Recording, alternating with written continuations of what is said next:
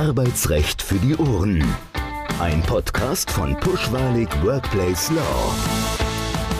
Herzlich willkommen zu einer neuen Folge von Arbeitsrecht für die Ohren, dem Podcast von PWWL Pushwalig Workplace Law.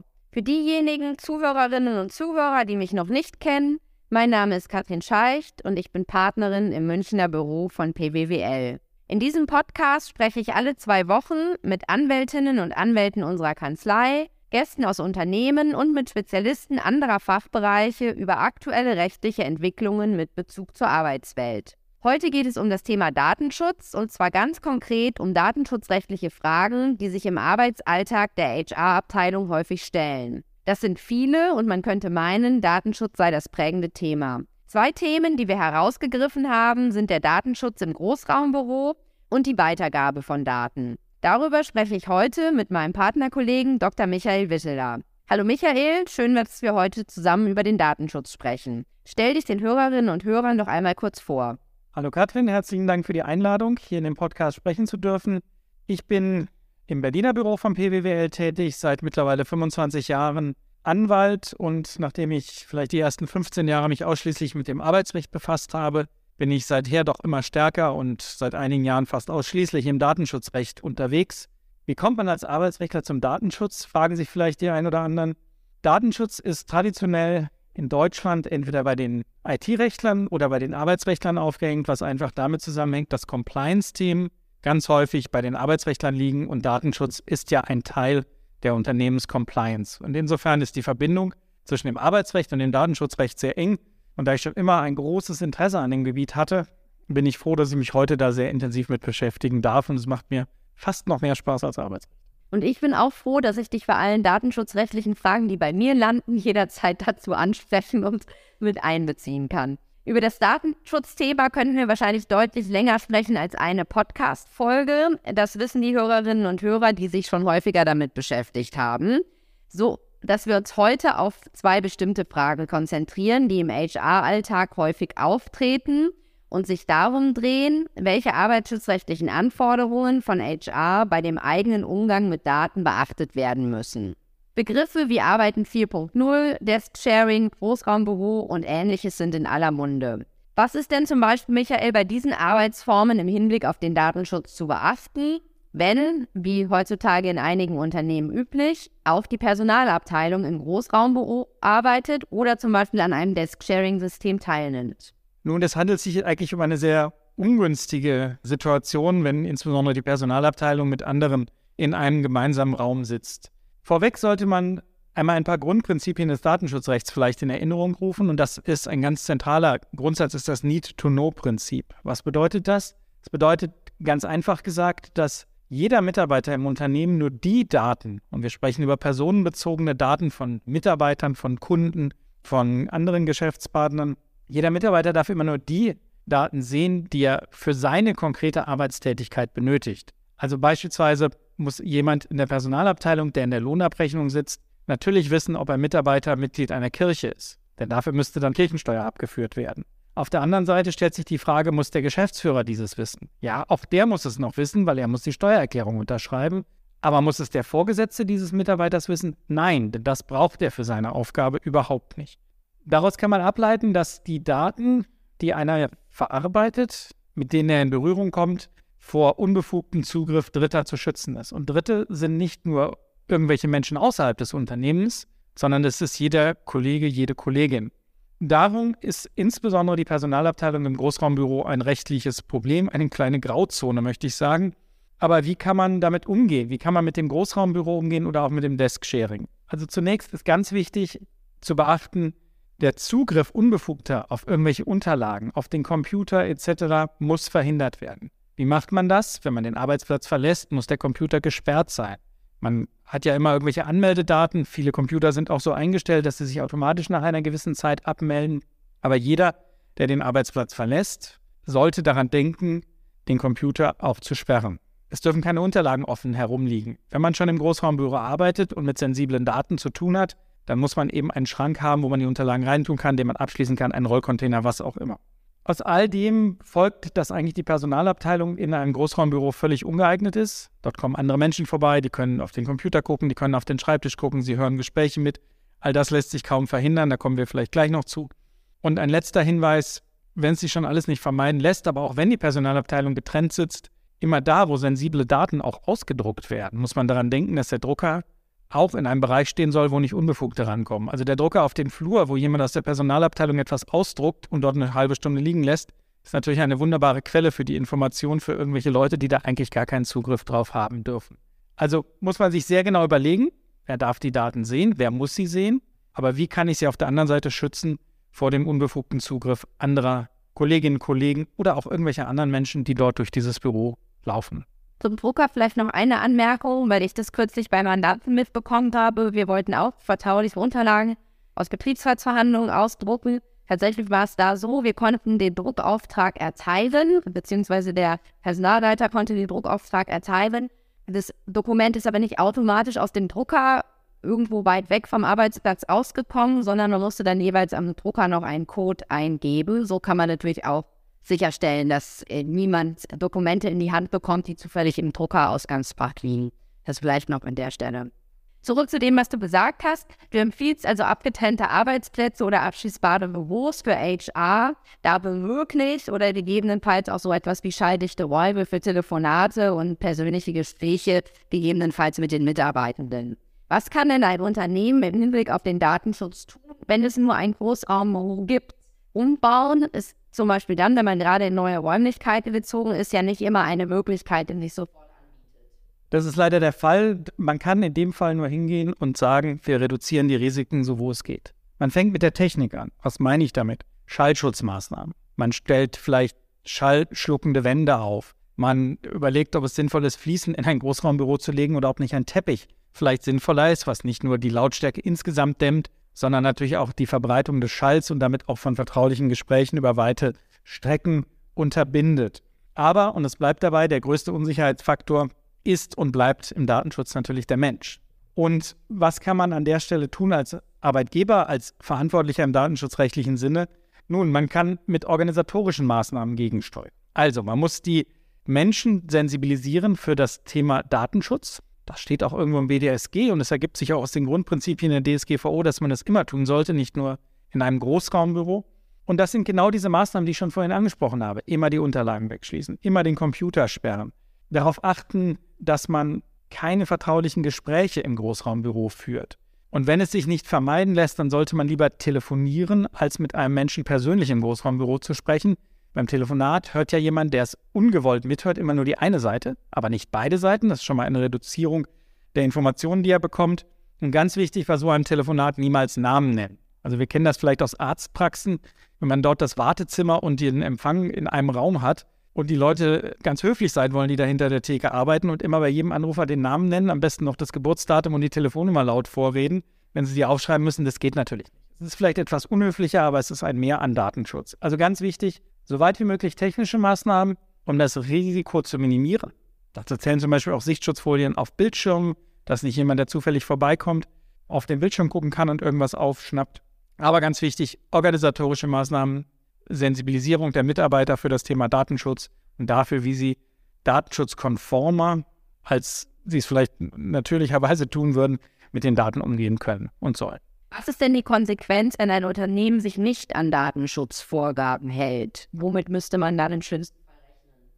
Naja, man begeht andauernd Datenschutzverstöße. Also Ganz kleinteilig gesprochen braucht man für jede Verarbeitung, für jeden Schritt der Verarbeitung, auch wenn sich das teilweise für einen Außenstehenden als ein einheitlicher Vorgang darstellt, für jeden Schritt brauche ich eine Rechtsgrundlage. Die Verarbeitung muss immer rechtmäßig sein. Mache ich das nicht, dann habe ich dauernde Datenschutzverstöße. Also eine Situation, in der Daten offen rumliegen, sodass andere Mitarbeiter draufschauen können, sodass vielleicht Dienstleister, die in den Räumen sind, draufschauen können, ist ein Datenschutzverstoß. Was kann einem drohen? Naja, irgendjemand bekommt es mit, meldet es der Aufsichtsbehörde, dann kriegt man erstmal einen Fragebogen der Aufsichtsbehörde. Das macht im ersten Schritt Arbeit, ist aber auch unangenehm. Vor allen Dingen, wenn man nicht so richtig datenschutzcompliant aufgestellt ist, muss man halt vielleicht das eine oder andere ad hoc auf die Beine stellen. Wenn die Behörde am Ende des Tages nicht zufrieden ist, wird sie möglicherweise mit einer Auflage kommen und sagen, sie müssen die und die Dinge verändern, kann aber im schlimmsten Fall auch zu einem Bußgeld führen. Und wir wissen, der Bußgeldrahmen in der DSGVO ist hoch, bis 20 Millionen Euro oder 4 Prozent des weltweiten Umsatzes. Gibt auch schon Beispiele für hohe Strafen, nicht wegen solcher Vorkommnisse, da werden die sicherlich ähm, eher im geringeren Bereich, also sicherlich vielleicht im vier-, fünfstelligen Bereich. Aber neben dem Bußgeld drohen ja auch noch Schadensersatzforderungen der Mitarbeiter, weil jede Verletzung von Datenschutzbestimmungen einen Schadensersatzanspruch auslöst. So sehen es jedenfalls die Arbeitsgerichte. Das heißt, der Mitarbeiter wird keinen Schaden nachweisen können, wirtschaftlichen Schaden, aber er kann auch einen immateriellen Schaden nachweisen. Man nennt das allgemein Schmerzensgeld. Und da sind die Arbeitsgerichte relativ großzügig. Also für Datenschutzverstöße werden gern auch mal 5.000 oder wenn wir jetzt eine sehr neue Entscheidung in diesem Jahr von 10.000 Euro ausgeurteilt, insbesondere wenn es strukturelle Probleme sind.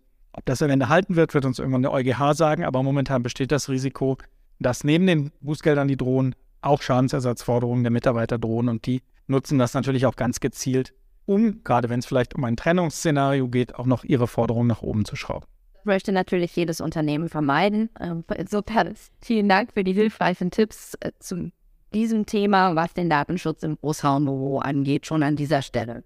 Wenn wir jetzt noch zu einem anderen Thema kommen, was die Weitergabe von Daten betrifft, was muss denn der Arbeitgeber beachten, wenn er Daten an Dritte weitergeben möchte oder muss, je nach Situation?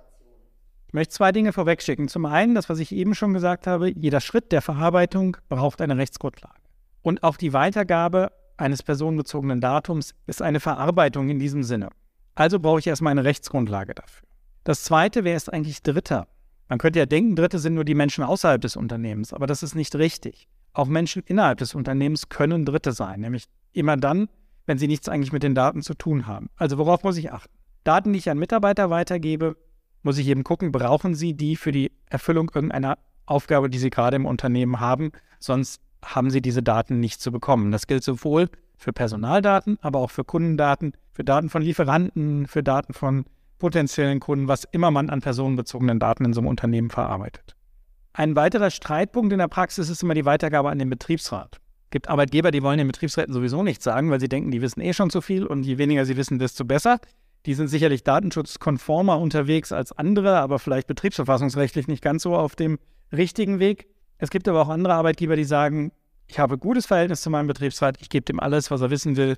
Und typischerweise zählen ja bei den Betriebsräten auch viele personenbezogene Daten zu dem, was die Betriebsräte bekommen. Das geht natürlich auch nicht. Selbst wenn der Arbeitgeber ein gutes Verhältnis hat und Betriebsrat und Arbeitgeber sich einig sind, sie reden immer noch über personenbezogene Daten der Arbeitnehmer, also über personenbezogene Daten von anderen Menschen, über die sie nicht disponieren können. Also auch da muss der Arbeitgeber sehr genau gucken, braucht der Betriebsrat bestimmte Informationen für eine betriebsverfassungsrechtliche Aufgabe oder nicht. Ist es nicht der Fall, dann darf er Ihnen die Daten auch nicht geben.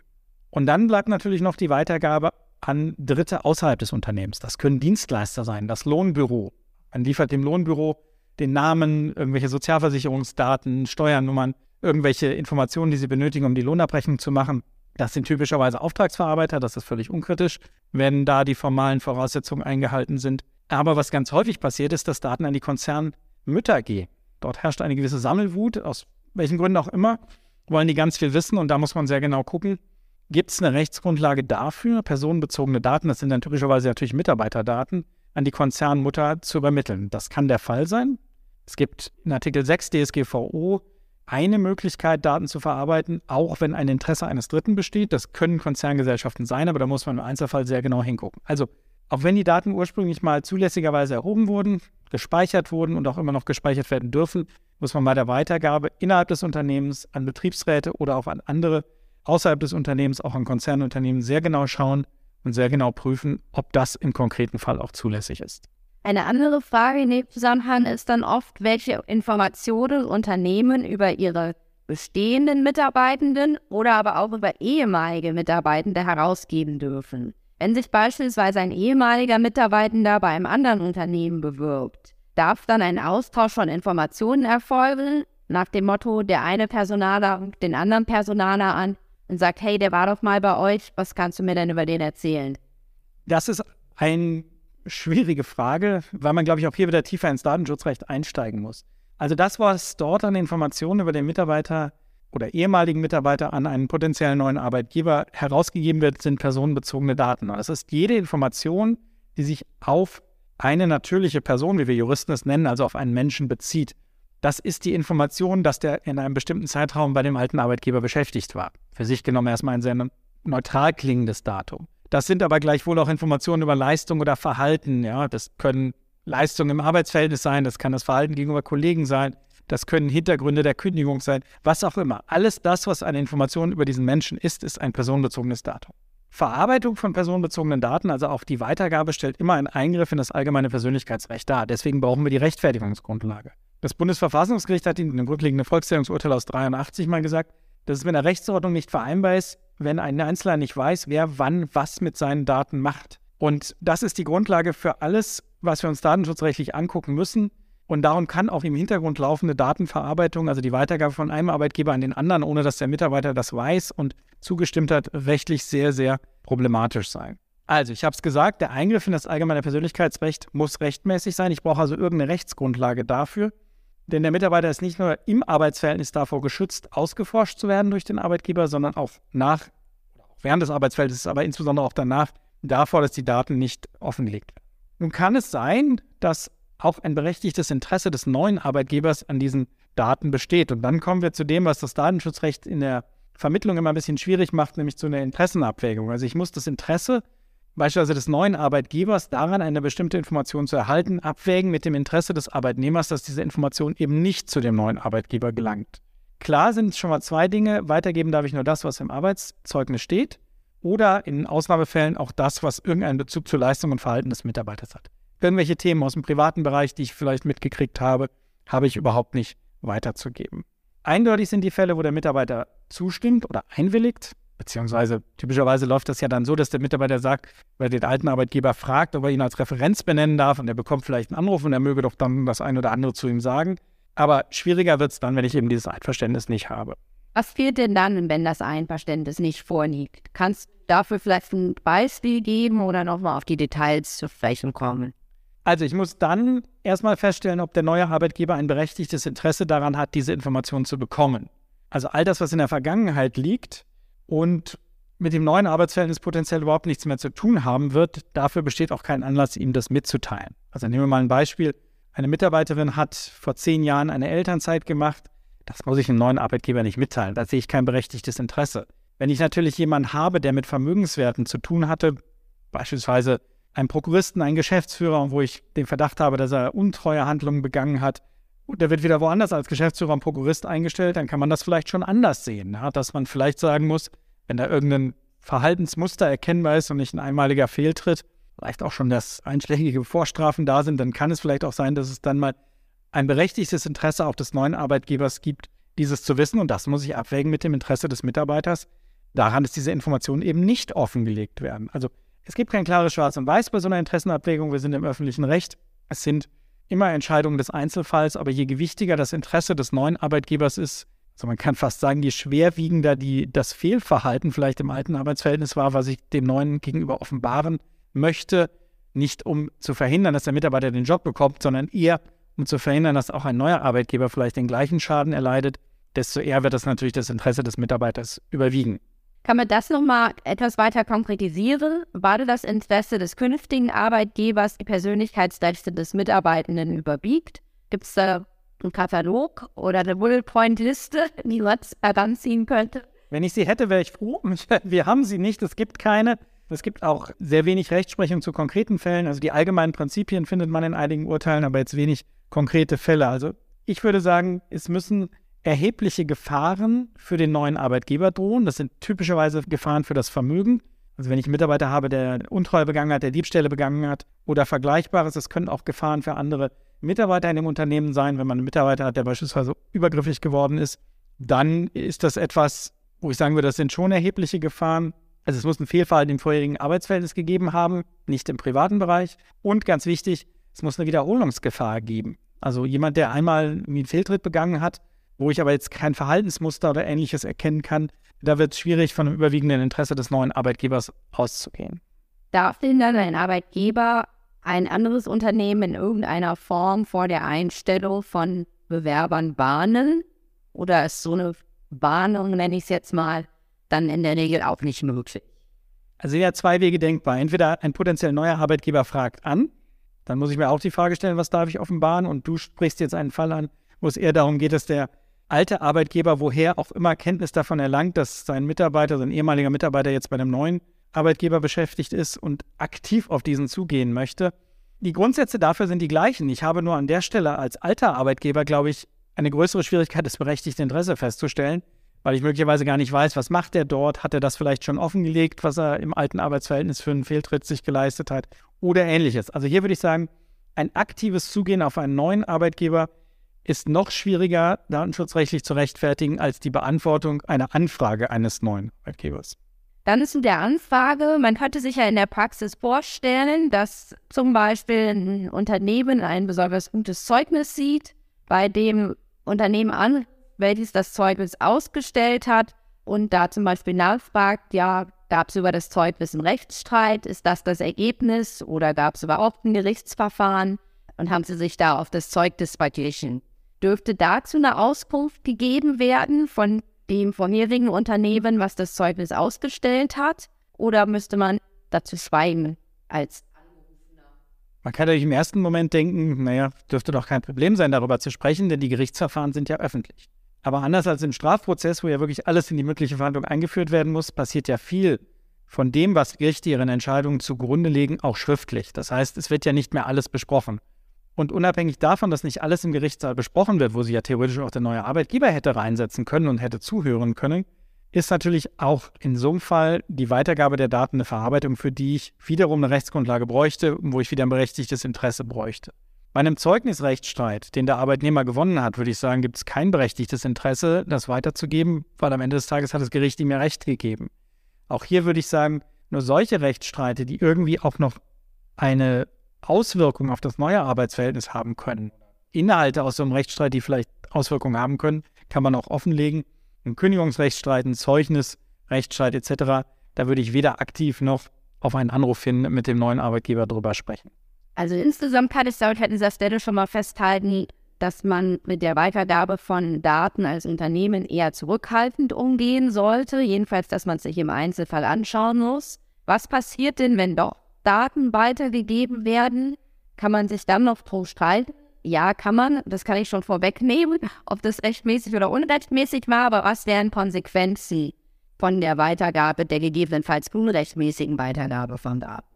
Nun, das, was ich eben schon gesagt habe, ist eine Verletzung des allgemeinen Persönlichkeitsrechts. Das heißt, die Arbeitnehmer oder ehemaligen Arbeitnehmer können Schadensersatzforderungen stellen, vor allem Schmerzensgeldforderungen und die Arbeitsgerichte sind da relativ großzügig mit der Feststellung eines Schadensersatzanspruchs. Die Höhen variieren, ob es 1000, 5000 oder 10.000 Euro sind. Das ist sehr unterschiedlich. Möglicherweise wird der EuGH dem irgendwann mal einen Riegel vorschieben. Da warten wir jedenfalls gespannt auf Entscheidungen, weil sehr streitig ist, ob es ausreicht für einen Schmerzensgeldanspruch, dass eine Verletzung irgendeiner Vorschrift aus der DSGVO oder eines anderen Datenschutzrechts, wie DSG oder was auch immer vorliegt, oder ob nicht irgendwie eine zusätzliche Beeinträchtigung hinzukommen muss. Also nur weil ein Verstoß vorliegt und der Mitarbeiter sich deswegen vielleicht nicht wohlfühlt, kann das ausreichen. Die Arbeitsgerichte sagen ja. Zivilgerichte sind da etwas skeptischer und wie gesagt, es gibt eine Handvoll Vorabentscheidungsverfahren beim EuGH. Wir warten gespannt drauf. Aber aus heutiger Sicht muss man sagen, dem Arbeitgeber drohen Schadensersatzforderungen, was auch von den Arbeitnehmern natürlich gerne genutzt wird, auch in Trennungsszenarien sozusagen ein Datenschutzverstoß entweder hervorzukramen oder auch zu provozieren und dann die Forderung insgesamt ein bisschen nach oben zu treiben, eben unter Verweis darauf, dass hier vielleicht auch noch ein Schadensersatz im Raum stehen könnte. Und es drohen natürlich auch wieder behördliche Verfahren, angefangen von einem harmlosen Anhörungsbogen bis hin zu einem Verwaltungsakt, wo irgendeine Auflage drinsteht. Es kann aber auch ein Bußgeld drinstehen. Also das sind die Konsequenzen, mit denen ein Arbeitgeber rechnen muss, wenn er unrechtmäßig Daten weitergibt. Das wird jetzt die Hörerinnen und Hörer nicht überraschen, wenn ich ans Fazit zusammenfasse, dass man beim Datenschutz nach wie vor sehr vorsichtig sein sollte und sein muss als Unternehmen. Wenn das nicht so ganz funktioniert, sollte man jedenfalls so vorsichtig wie möglich sein, um Schmerzensgeld und Bußgelder zu vermeiden und vor allen Dingen, um sich nicht in eine schwächere Position in einem etwaigen Rechtsstreit zu begeben, in dem sich Mitarbeiter auf einen Datenschutzverstoß berufen können. Vielen Dank, Michael, für diese Folge. Das war tatsächlich wie immer zum Datenschutz sehr aufschlussreich. Ich hoffe nicht nur für mich, sondern für die Hörerinnen und Hörer auch. Und zum Schluss auch an dich noch meine persönliche Frage, die ich jedem Gesprächspartner in diesem Podcast stelle. Hörst du selber Podcasts und wenn ja, hast du einen Lieblingspodcast? Also ich höre sehr viele Podcasts, in der Tat, weil ich immer den Weg zum Büro und den Weg vom Büro nutze. Ungefähr eine halbe Stunde bei mir, da kann man ja wunderbar hören. Was höre ich am liebsten? Ja, ich höre ganz ehrlich am liebsten von der Zeit einen Podcast, den ich glaube heißt der Transalpine Podcast, wo drei Politikredakteure aus Deutschland, Österreich und der Schweiz über ein, zwei Themen, die sich jede Woche aussuchen, sprechen und diese Themen dann aus der sehr unterschiedlichen Perspektive dieser drei Länder mit ja, vermeintlich doch sehr gleichen Ausgangslage, also jedenfalls die Sprache verbindet uns ja, aber doch mit einer sehr unterschiedlichen Betrachtung auf das eine oder andere besprechen. Also immer wieder schön, Deutschland und Österreich in der EU, die haben viele Themen gleich, die Schweiz immer ein bisschen außerhalb. Das ist das, was ich immer ganz gerne höre und auch regelmäßig höre. Vielen Dank für den Tipp. Vielen Dank auch an alle Hörerinnen und Hörer fürs Zuhören. Die Infos zu dieser Folge sind wie immer in den Shownotes zusammengefasst und bis zur nächsten Folge steht für Feedback, Themenwünsche und Anregungen die E-Mail-Adresse podcast.pbwl.de zur Verfügung. Und natürlich freuen wir uns auch wie immer über viele 5-Sterne-Bewertungen. Bis zum nächsten Mal, alles Gute. Arbeitsrecht für die Ohren. Ein Podcast von Pushwalig Workplace Law.